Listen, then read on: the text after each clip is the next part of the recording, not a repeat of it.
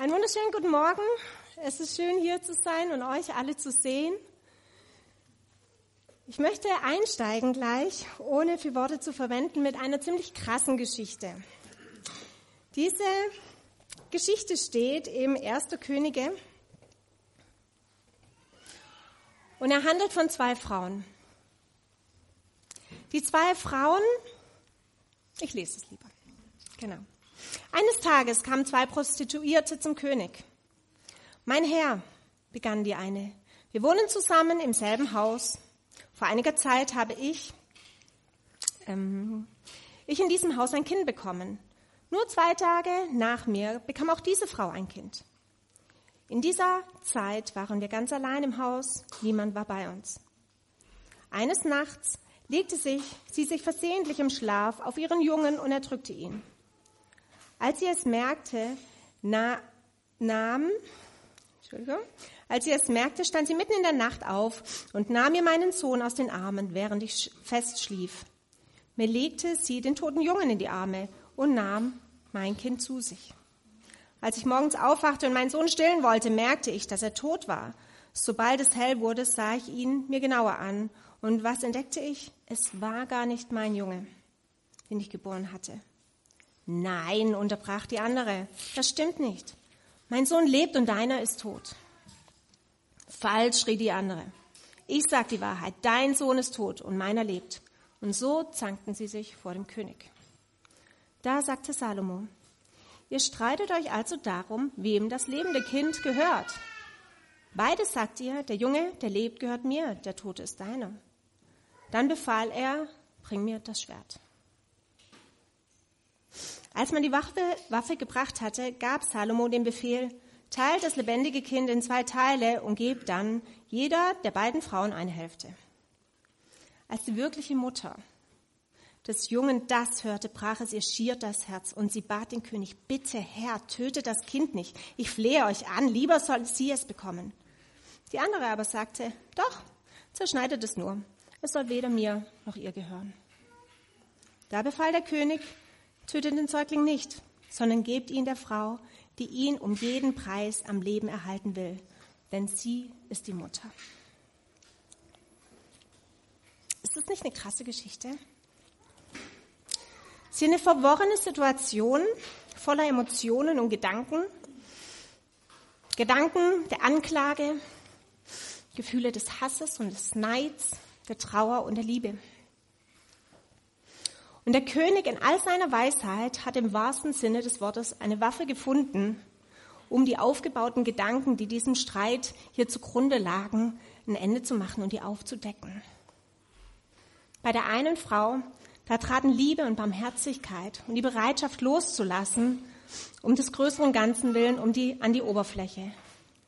In dem Moment, in dem sie dachte, was Geliebtes zu verlieren, ähm, war sie bereit, da loszulassen und ihre, ja, ja. Bei der anderen ähm, wurden weiterhin Bitterkeit, Zorn, Gier, es nicht gönnen können, Selbstsucht sichtbar. Mit diesem Konzept hatte sie allerdings verloren. Warum erzähle ich euch diese Geschichte, wenn es hier ums Umdenken geht? So wie in dieser Geschichte der König Salomo aufgezeigt hat, welche Gedanken hier drin sind, so ist mein Gebet für heute Morgen, dass Gott, unser König, uns seine Gedanken über uns offenbart. Er macht das nicht, um zu zerstören. Und er macht das nicht, weil er es weil er's bös mit uns meint, weil er, weil er ähm, uns reinreiten will, sondern seine Liebe soll dadurch sichtbar werden. Seine Liebe zu dir und zu mir. Unser König, Gott ist durch und durch gut. Und er hat ein wunderbares Erbe. Und mein Anliegen ist heute Morgen, dass wir das voll und ganz ergreifen und dass wir ähm, unsere Gedanken darauf ausrichten. Lehn dich also nicht zurück und lass dich berieseln, sondern hör mit einem offenen geistlichen Ohr zu, was der Heilige Geist dir heute sagen möchte und sei ehrlich zu dir selbst. Gedanken können Leben bringen oder Leben abtöten. In deinem Leben und auch in dem um dich herum. Wähle weise, denn du hast es in der Hand. sei wachsam. Entschuldigung, ich habe schon.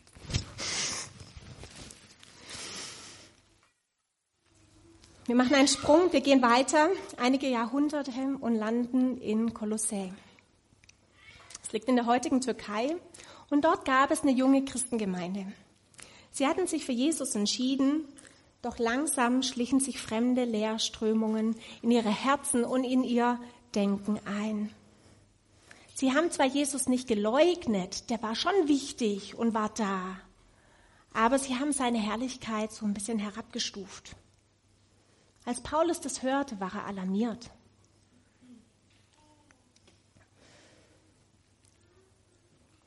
Jesus ernst zu nehmen ähm, und trotzdem andere Weltanschauungen, andere Gedanken, die nicht gut tun, obendrauf zu packen, ähm, das geht nicht, dachte er. Und er wusste auch, oder er überlegte, sicherlich saß er da und überlegte, wie, wie mache ich es ihnen klar? Und ich finde, er hat das ganz klug gemacht. Ähm, und zwar so. Der Paulus schreibt der Gemeinde in Kolossä, in Kolosser 3, 1 bis 3.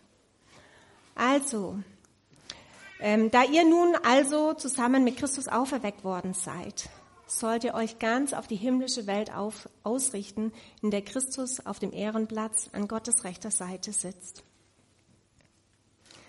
Richtet eure Gedanken auf das, was im Himmel ist, nicht auf das, was zur irdischen Welt gehört. Denn ihr seid dieser Welt gegenüber gestorben und euer neues Leben ist ein Leben mit Christus in der Gegenwart Gottes. Als allererstes erinnert der Paulus, und ich, wir werden immer und immer und immer wieder an den Punkt zurückkommen. Das hat auch der, der Christoph letzte Woche gesagt und der Basti. Als allererstes erinnert er an die Identität. Er sagt, hey, ihr seid mit Christus auferstanden. Das ist eure Idee, Identität, das ist euer neuer, ähm, euer neues Sein. Aber es geht weiter. Da kann man nicht stehen bleiben. Er sagt, ähm, richtet eure Gedanken auf Christus, auf die Himmelswelt, nicht auf die Umstände und die Lehren auf, um euch herum. Schaut höher. Schaut höher, schaut auf das Himmlische. Mit Jesus zu leben hat was Aktives. Es ist ein Prozess, den er hier mit uns geht. Kein Heiligungsprozess, weil heilig sind wir gesprochen. Wir müssen auch nicht mehr gerecht werden, das sind wir gesprochen. Aber es ist ein Jüngerschaftsprozess, ein Prozess, wo wir unser Leben mit ihm in Einklang bringen. Zwei Kapitel, zwei Kapitel davor hat Paulus den Brief begonnen an die Kolosser ähm, und hat eigentlich genau das gemacht, was wir heute Morgen gemacht haben. Er hat Jesus groß gemacht. Er malt ihnen die ganze Fülle Jesu Christi vor Augen und, und dann, als er das gemacht hat, sagt er, richtet eure Gedanken genau auf diesen Christus. Der Paulus hat erkannt, dass das Evangelium eine unschlagbare Kraft hat. Auch die anderen Weltanschauungen niederzureißen. Er wusste, wenn er jetzt kommt, ja, wisst ihr das, was ihr da glaubt, da müssen wir mal drüber diskutieren und so weiter. Wenn er mit denen ins Diskutieren geht, das hat gar keinen Wert. Er muss als allererstes Jesus ihnen groß machen. Er ist die durchschlagende Kraft selbst, die imstande ist, die Gedankenfestungen einzureißen. Wie geht's dir damit? Wie geht's mir damit? Gibt es Bereiche in deinem Leben, in denen du Jesus, der ist da, aber der ist da vielleicht ein bisschen herabgestuft oder ein bisschen kleiner gemacht. Einfach dadurch, dass andere Dinge so viel Platz eingenommen haben. Ich kenne das. Es gibt Bereiche in meinem Leben, ich habe eigentlich schon einen großen Glauben für so einiges. Und es gibt Bereiche, wo ich denke, huh, tja, also da, da fällt es mir echt schwer, das zu glauben. Ich glaube, Jesus kann Stuttgart umkrempeln, aber in meiner Familie, hei, hei, hei, das ist vielleicht ein bisschen, so schlimm ist auch wieder nett bei uns, aber es gibt ja... Ich finde es schon faszinierend.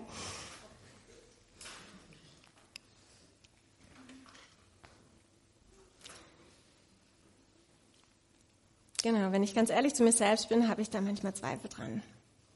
Und dann brauche ich wieder, dass ich meine Gedanken äh, ausrichte auf Gott und dass er die durchschlagende Kraft ist. Wenn nicht er, wer dann? Und falls es dich betreffen sollte, heute Morgen jetzt schon an diesem Punkt, dass du sagst, hey, ich hab Jesus, vielleicht sitzt er doch nicht da, äh, wo er eigentlich sitzen sollte, wo er hingehört, dann bring ihn zurück an seinen Ehrenplatz. Lass uns Kolosser 1, 15 bis 17 lesen, ähm, was er, der Paulus den Kolossern geschrieben hat. Der Sohn ist das Ebenbild des unsichtbaren Gottes, der Erstgeborene, der über der gesamten Schöpfung steht. Denn durch ihn wurde alles geschaffen, was im Himmel und auf der Erde ist. Das Sichtbare und das Unsichtbare, Könige und Herrscher, Mächte und Gewalten, das ganze Universum wurde durch ihn geschaffen und hat in ihm sein Ziel. Er war vor allem anderen da und alles besteht durch ihn. Und so geht's weiter. Das war nur ein Auszug. Könnt ihr mal lesen, den, den Kolosser. Die Erkenntnis über das, was, wer Jesus ist, ist absolut zentral in unserem Glauben. Deswegen tut es uns gut, diesen Lobpreis zu machen, auch zu Hause Lobpreis zu machen, sich damit zu beschäftigen ähm, und ihn in Fokus zu rücken. Wisst ihr, wodurch wir in unserem Leben und Gnade, äh, in unserem Leben Gnade und Friede erfahren? Manchmal ist es so, dass Gebet es bewirkt. Aber Petrus, finde ich, schreibt hier was ganz Erstaunliches, worüber man so ein Stück weit stolpert. 2. Petrus 1, Vers 2. Gnade und Friede werden euch in reichem Maß zuteil durch die Erkenntnis Gottes und unseren Herrn Jesus. Es ist, indem wir Christus erkennen, indem wir auf Gott schauen, nimmt das Maß an Friede und Gnade in unserem Leben zu. Das ist das, was wir erfahren, das, was wir erleben, was unsere Realität ist.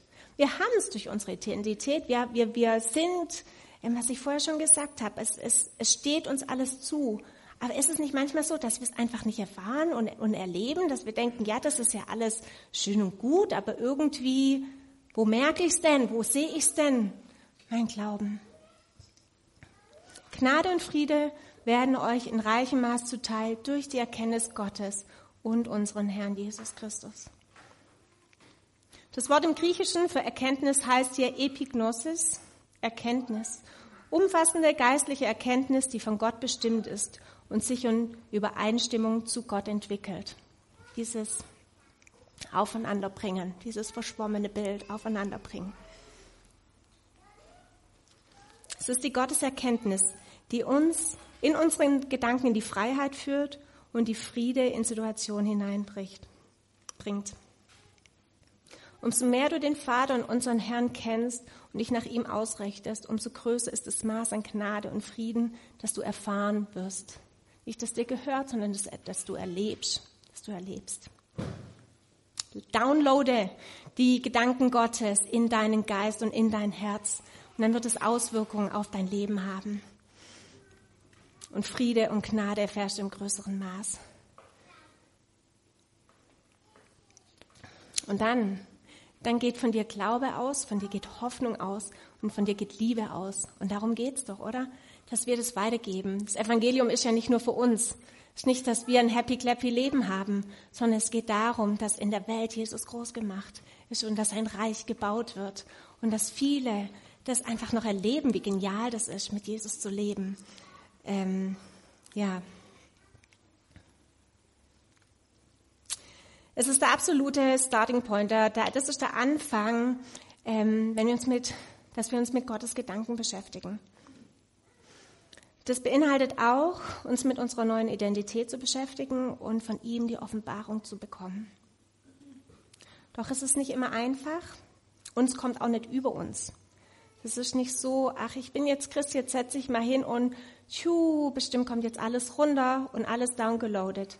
Es hat hier was, ähm, es hat hier einen Aufforderungscharakter. Erneuert eure Gedanken, richtet eure Gedanken auf Christus auf, aus das steckt drin. Dazu braucht es Schritte von dir und mir und es ist nicht so diese Schritte um Bernsee, die so da schön gemütlich vor sich hin äh, gehen, sondern manchmal ist es wie so eine Bergwanderung. Äh, und die Bergwanderung dann schon ein bisschen weiter oben, wenn dann die, die Felsen kommen und wenn man aufpassen muss, weil es hat, es bringt manchmal Schweiß mit sich und es bringt Tränen vielleicht auch mal mit sich. Ähm, denkt man jetzt mal an die Kleinen, die hinfallen. ähm, und Mühe, aber es lohnt sich. Und wenn du oben bist, hast du eine andere Freiheit. Wer schon mal auf so einem 2.000, 3.000er stand, das ist genial da oben. Der Blick, die Weite. Und in diese Weite will uns Christus führen. Diesen Blick will er uns schenken. Paulus findet im Zusammenhang mit Gedanken ein ganz starkes Bild. Und zwar steht es in 2. Korinther 10 und ist sicherlich bekannt bei den allermeisten von euch. Die Waffen, mit denen wir unseren Kampf führen, sind nicht die Waffen dieser Welt. Es sind Waffen von durchschlagender Kraft, die dazu dienen, im Einsatz für gottfeindliche Festungen zerstören. Das Wort Festung hier ist ein ganz starkes Wort. Ich komme da gleich nochmal zurück. Mit diesen Waffen bringen wir eigenmächtige Gedankengebäude zum Einsturz und reißen allen menschlichen Hochmut nieder, der sich gegen die wahre Gotteserkenntnis auflehnt. Gegen was? Die Gotteserkenntnis, das, was wir gerade eben hatten, Gott zu erkennen. Das ganze selbstherrliche Denken nehmen wir gefangen, damit es Christus gehorsam wird. Gott gibt uns hier geistliche, göttliche gewaltige Waffen in die Hand, um die Mauern einzureißen, ähm, die sich in unseren Ge Gedanken gebildet haben. Ich lese gerade nochmal. Die Waffen, mit denen wir unseren Kampf führen, sind nicht die Waffen dieser Welt. Es sind Waffen von durchschlagender Kraft, die dazu dienen, im Einsatz für Gott feindliche Festungen zu zerstören. Mit diesen Waffen bringen wir eigenmächtige Gedankenbeute zum Einsturz und reißen allen menschlichen Hochmut nieder, der sich gegen die wahre Gotteserkenntnis auflehnt. Das ganze selbstherrliche Denken nehmen wir gefangen, damit es Christus gehorsam wird. Das Wort Festung bedeutet in dem Zusammenhang ein Gefangener, der in seinen eigenen Täuschungen, in seinen eigenen Gedanken eingeschlossen ist. Es ist nicht ein Gefangener, der im Gefängnis sitzt, sondern einer, der in seinen Gedanken eingeschlossen ist, die ihn selbst betrügen und ihn täuschen. Die Gedanken sind verschlossen gegenüber dem, was Gott denkt. Man kann es nicht sehen. Ähm, genau, und man lebt wie ein Gefangener darin.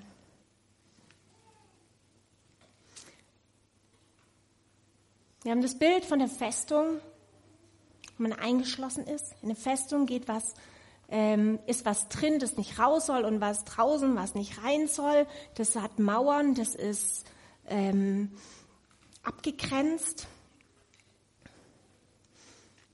Und nur ein paar Verse ähm, entfernt von diesen spricht Paulus auch davon, dass wir ein Tempel des Heiligen Geistes ist, sind. Ein Tempel ist ein ganz anderer Ort. Ein Tempel ist ein Ort, wo Leben ist, wo Menschen kommen, wo Menschen gehen, wo ähm, dialogisch an dem Gott angebetet wird, wo Beziehungen sind. Ein Tempel ist offen. Eine Festung ist abgeschirmt und sie ist verschlossen. Und was in unserem Leben passiert, ist, dass der Feind uns fernhalten will, auf der Seite halten will, uns allein lassen will mit diesen Gedanken. Ich denke, das kann ich niemand erzählen. Das ist wirklich, also das geht wirklich nicht. Ich kann das niemand erzählen. Das ist, was der Feind uns auch einredet.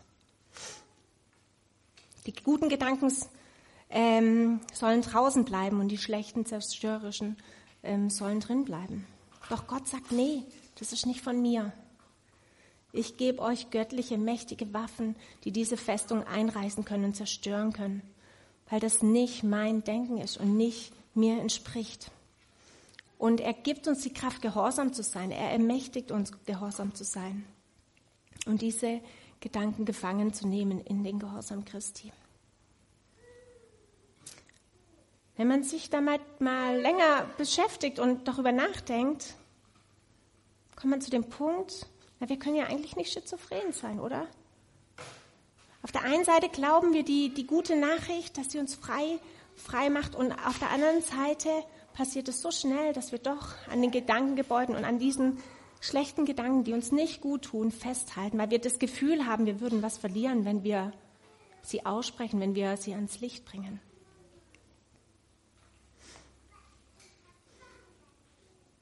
Auch in Gemeinden, ganz viel sind wir nicht davor gefeit.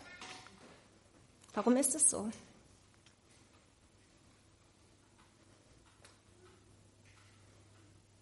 Gedanken sind überall, ne? husch, kommst du um die Ecke. Gestern Abend um elf. Sag ich, nee, zum Basti, nee, ich mach das nicht. Ich stehe da nicht hin. Nö, ich habe hier ein heilloses Durcheinander. Pff, kannst gucken, wo du bleibst. Ich, ich kann das nicht, ich will das nicht. So. Und jetzt predigt man ja dummerweise über Gedanken. Sagt, okay, ich nehme dich jetzt gefangen ähm, und ich spreche sprech was anderes aus darüber. Ich werde es schaffen. Ich habe einen Heiligen Geist, der mir dazu hilft. Ich bin hier nicht alleine. Sie werden mich schon nicht zerreißen. oh, wer war das? mein Schwager, ja. Umzudenken bedeutet, an den Punkt zu kommen, wo ich erkenne, wo ich identifiziere, wo ich entlarve, was in meinen Gedanken falsch läuft und ich dem etwas Neues entgegensetze. Nicht irgendwas Neues, sondern Reich Gottes Gedanken, göttliche Gedanken. Und da kommt jetzt die, Predigt von Christoph von letzter Woche ins Spiel. Meistens ist an dem Punkt, ist es ein Punkt der Buße, wo ich umkehren muss und sagen, Herr, ich bringe dir das ans Kreuz. Sehr ganz interessant, wie unser Gehirn äh, funktioniert. Basti hat es am Anfang auch gesagt, der Serie. Ähm, in unserem Gehirn werden wie Straßen angelegt. Gedanken, die wir oft ähm, denken, werden von den Trampelpfaden zu ähm, so Feldwegen, zu Landstraßen, zu Autobahnen und dann geht es, zack, kommen die Gedanken, kommen sehr schnell.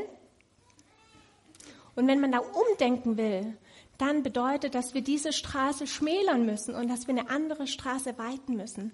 Es heißt, ich muss mir ähm, überlegen, und da hilft uns der Heilige Geist, ähm, zu überlegen, was ist denn der Gedanke, den ich dem entgegensetzt. Ich will nicht mehr denken, ähm, ich kann das nicht, ich schaffe das nicht, sondern ich, ich sage jetzt von nun an, in Jesus Christus vermag ich alles. Er ist der, der mich stark macht. Und so ein Trampelpfad wird nicht von heute auf morgen und mit einem Gedanken zur Autobahn.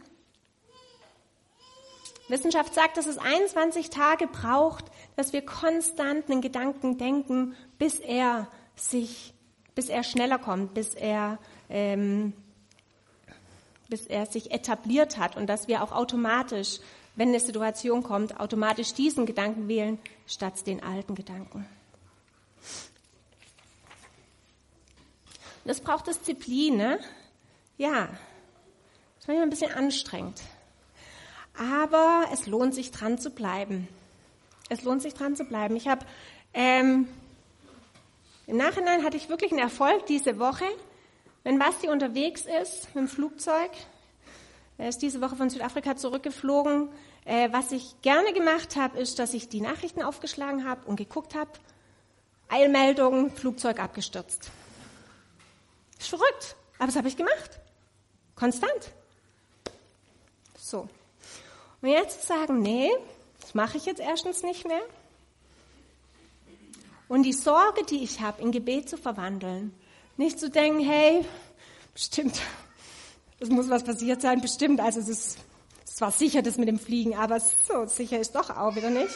Ähm, sondern einfach zu beten, Herr, schenk ihm eine gute Reise und bring sicher zurück. Amen, weiter geht's, andere Sache. Ähm, und diese Woche habe ich gemerkt, er ist zurückgeflogen und ich habe nicht in die Nachrichten geguckt. Ach, ja, cool. Ähm, es lohnt sich dran zu bleiben und es lohnt sich, diesen Weg zu gehen. Lass mich ein paar Gedanken aufzeigen. Ähm, es gibt bestimmt auch eine äh, ganz tolle Struktur dafür. Ich habe sie ähm, jetzt einfach mal so rausgenommen, wie ich dachte. Ähm, man kann sie bestimmt anders clustern. Aber lass mich ein paar Gedanken aufzeigen und wie wir darauf reagieren können. Weil wenn wir nicht darauf reagieren und die Festung stehen lassen, dann werden sie unser Leben langfristig negativ beeinflussen. Anders ausgedrückt, gehen wir konsequent, die Gedanken an, die immer wieder aufpoppen, dann werden wir ein Leben in größerer Freiheit erleben, weil sie kommen ja immer wieder hoch. Habt ihr mal versucht, einen Wasserball unter der Wasseroberfläche zu halten? Zack, oben, zack, oben, zack, oben. Und manchmal dauert es vielleicht ein paar Jahre erst, bis es wieder hochkommt. Aber es kommt schon wieder hoch, wenn wir nicht ähm, dran arbeiten.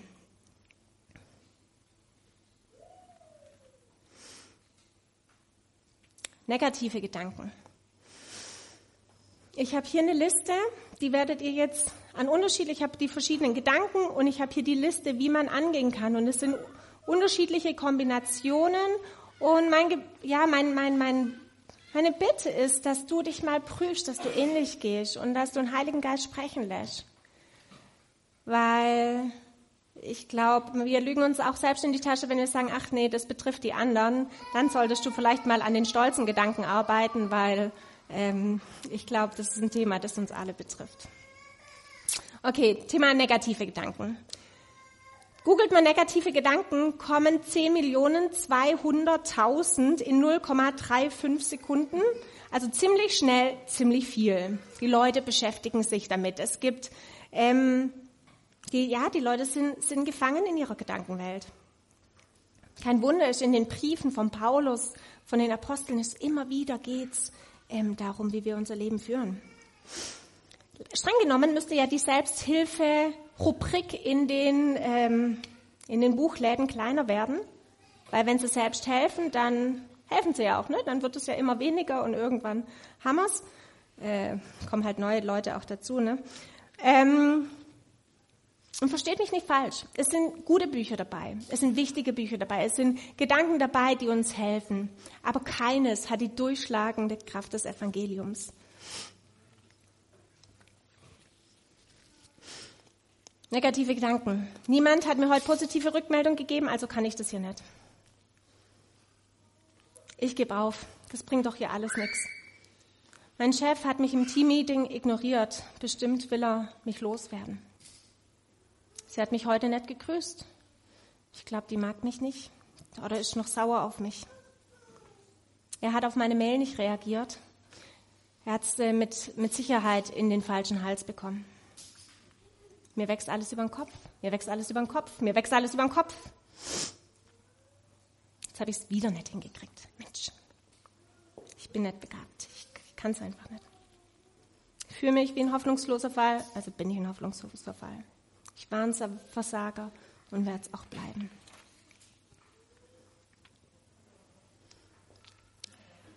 Denk mal drüber nach, über was du nachdenkst. Wie kommt es, dass du so über dich denkst? Was denkst du, hat Gott zu der Sache zu sagen?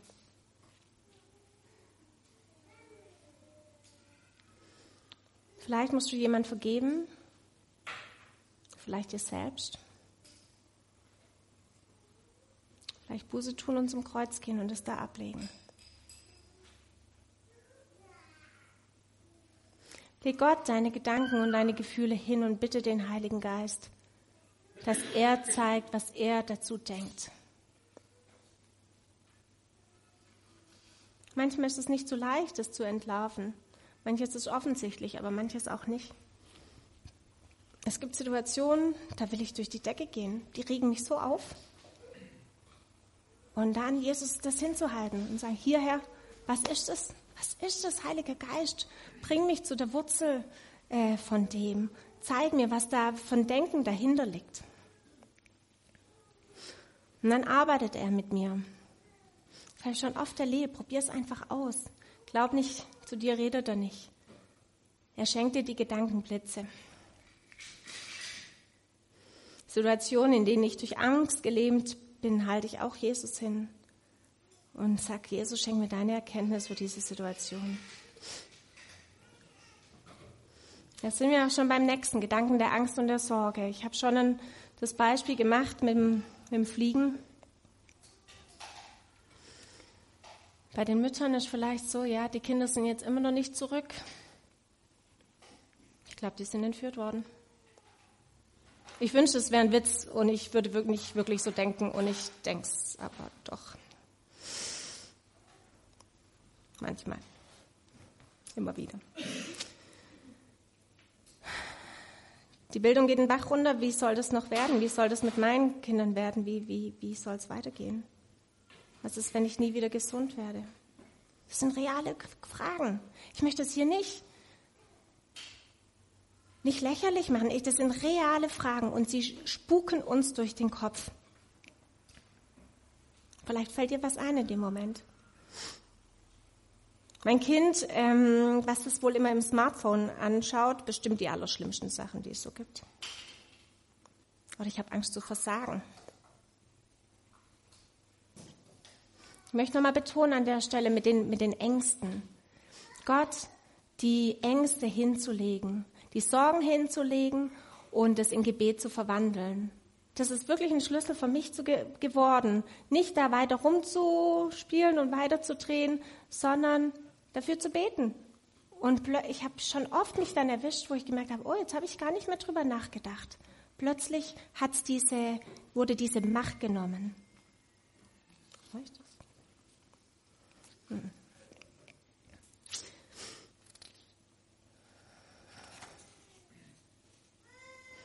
Wenn Angst an die Tür klopft, schick Glaube an die Tür. Äh, wenn Angst an der Tür klopft, schick Glaube an die Tür. Ich glaube, das ist auch was Raphael und was ihr erlebt habt, die Hoffnung an die Tür zu schicken, den Glaube an die Tür zu schicken, weil wenn man nicht mehr weiß, was, was passiert jetzt. Und liest das Wort Gottes dazu. Wenn ich richtig informiert bin, gibt es in der Bibel 365 Bibelstellen zum, zum Thema ähm, Angst.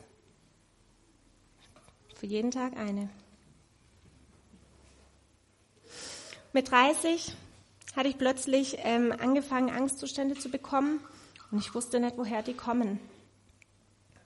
Es war wirklich massiv und ich bin dann auch in seelsorgerische Begleitung äh, gegangen. Das ist vielleicht auch ein Ding. Manchmal kommen wir allein nicht weiter. Hab den Mut, wohin zu gehen. Mach gar nichts. Brauchst nicht Angst haben zu versagen. Genau, und dann kam ähm, in, diesen, in diesen Sessions kam ähm, mir eine Situation, und zwar wäre meine Schwester fast ertrunken. Sie war schon ähm, tot gewesen, sie ist im Biotop gefallen. Und ich bin mit meiner Oma über diesen Bauernhof gelaufen. Da gibt es viel auf einem Bauernhof, was passieren kann. Wir sind gelaufen und gelaufen, haben sie nicht gefunden bis wir plötzlich die Gießkanne auf dem See gesehen haben oder auf dem Teich, der zwei Tage vorher angelegt wurde. Und ich habe gesehen, wie sie, ich kann mich nicht dran erinnern, aber ich, ich war daneben, als sie sie rausgezogen haben, ähm, als mein Papa sie wiederbelebt hat, als der Heli kam. Sie ist heute kerngesund Sie hat Psychologie studiert und alles. Also sie ist, das ist ein Wunder, ein richtig cooles Wunder, dass wir sie haben. Und Jesus hat mich zurückgenommen, als, als wir darüber gesprochen haben und hat mir ein Bild gezeigt, weil ich immer auch diese Verlassensängste hatte. Die, das alles dreht sich um meine Schwester und, und ich und ich habe genauso Angst.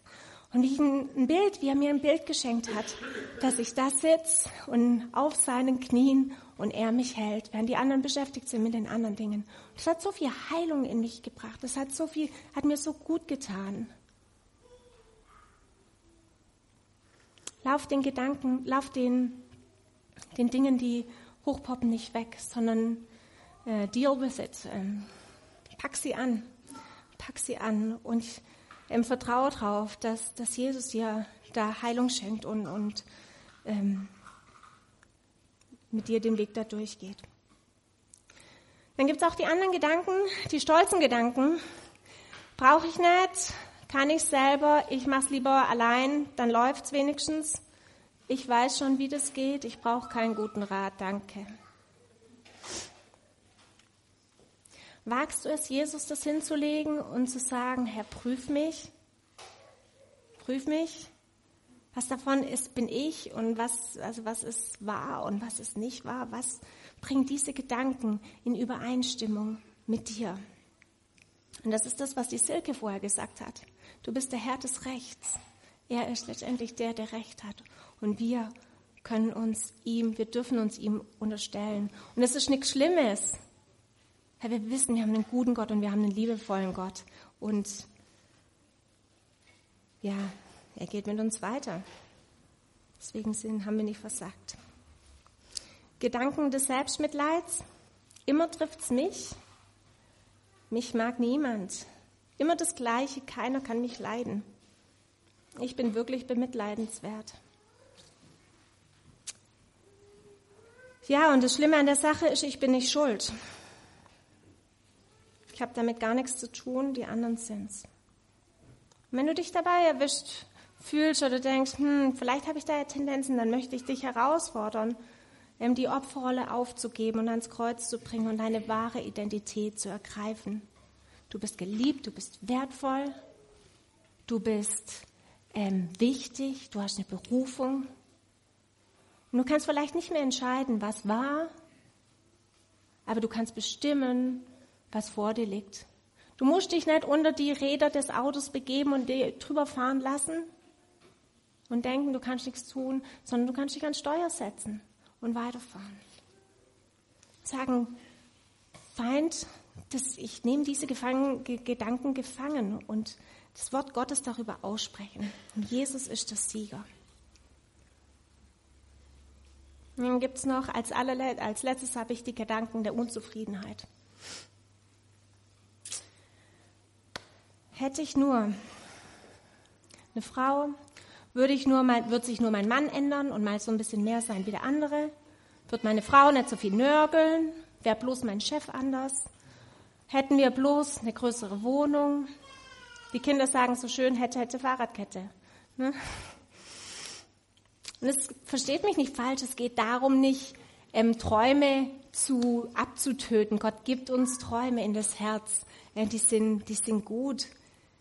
Ähm, aber es geht auch hier darum zu prüfen, ähm, mit dem oberen Chef mal ja, zu besprechen, was, was ist da Lüge davon, was ist falsch, was bringt mich in die Sackgasse und was ist lebensspendend. Vielleicht kennt ihr das Gleichnis vom reichen Bauern. Der wollte immer noch eine größere Scheune und noch eine größere Scheune. Und hat sich immer noch eine größere Scheune gebaut. Die Kinder lieben gerade die Geschichte. Und als dann diese riesengroße Scheune fertig war und er all sein, seine Tomaten, Weizen, weiß ich was, einfahren konnte, ist er gestorben. Ähm, und darum geht's nicht. Lass Jesus den Anker deiner Seele sein und finde deine Freude am Herrn und er wird dir geben, was dein Herz begehrt. Das sind so ein paar Gedanken,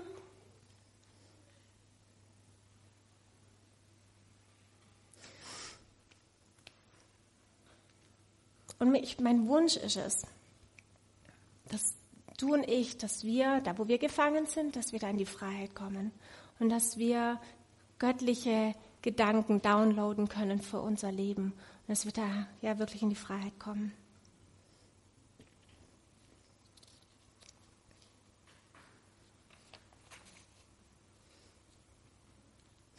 Erneuer deine Gedanken, nochmal zusammenfassend, richte sie auf Jesus aus, den Anfänger und Vollender deines Glaubens. Lass dich nicht von deinen Gefühlen dabei übermannen. Ganz oft ist bei Gedanken auch Gefühle und der Wille gemeint in der Bibel. Ähm, auch darüber äh, ist Gott stärker. Bist nicht machtlos, sondern er hat uns göttliche, mächtige Waffen in die Hand gegeben und nutzt sie.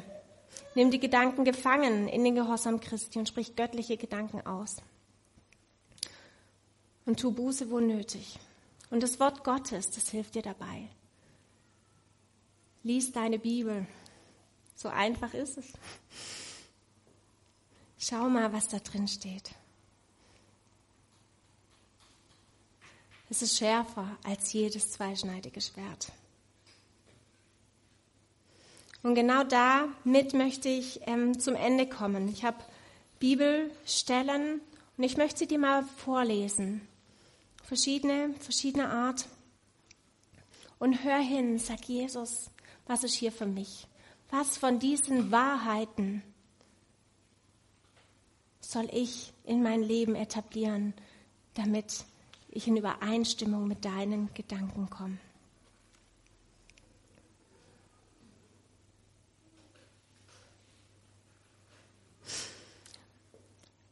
Johannes 1, Vers 12. Wenn du Jesus aufgenommen hast und an seinen Namen glaubst, gibt dir das Recht, Gott, Gottes Kind zu sein so gibt es jetzt keine Verdammnis mehr für dich, weil du in Jesus Christus bist. Römer 8. 2. Korinther. Denn er, denn er hat den, der von keiner Sünde war, für dich zur Sünde gemacht, damit du in ihm zur Gerechtigkeit Gottes wirst.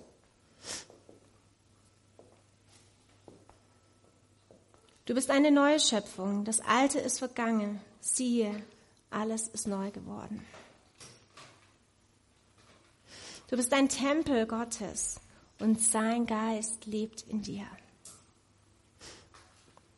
Werde stark durch den Herrn und die Kraft in der Kraft seiner Stärke. Die aber, die auf den Herrn harren, kriegen neue Kraft, dass sie auffahren mit Flügeln wie Adler, dass sie laufen und nicht matt werden, dass sie wandeln und nicht müde werden. Jesaja 40. Sei mutig und stark, hab keine Angst und verzweifle nicht, denn der Herr dein Gott ist bei dir, wohin du auch gehst. Dir wird alles, dir wird alles, was geschieht, zum Guten dienen. Du vermagst alles durch den, der dich stark macht, Christus. Denn der Herr hat Frieden für dich im Sinn und will dich nicht aus deinem Leid und will dich aus deinem Leid befreien. Ui, das wäre dramatisch. Und will dich aus deinem Leid befreien. Er gibt dir wieder Zukunft und Hoffnung. Sein Wort gilt. Denn Gott hat dir nicht einen Geist der Furchtsamkeit gegeben, sondern der Kraft und der Liebe und der Besonnenheit. Du hast die Vollmacht, auf Schlangen und Skorpione zu treten und über alle Gewalt des Feindes. Und nichts wird dir in irgendeiner Weise schaden. So steht nun fest in der Freiheit, zu der dich Christus befreit hat. Und lass dich nicht wieder in das Joch der Knechtschaft einsperren. Einspannen. Du wirst diese Weisheit erkennen, diese Wahrheit erkennen und sie wird dich frei machen. Im Namen Jesu. Amen.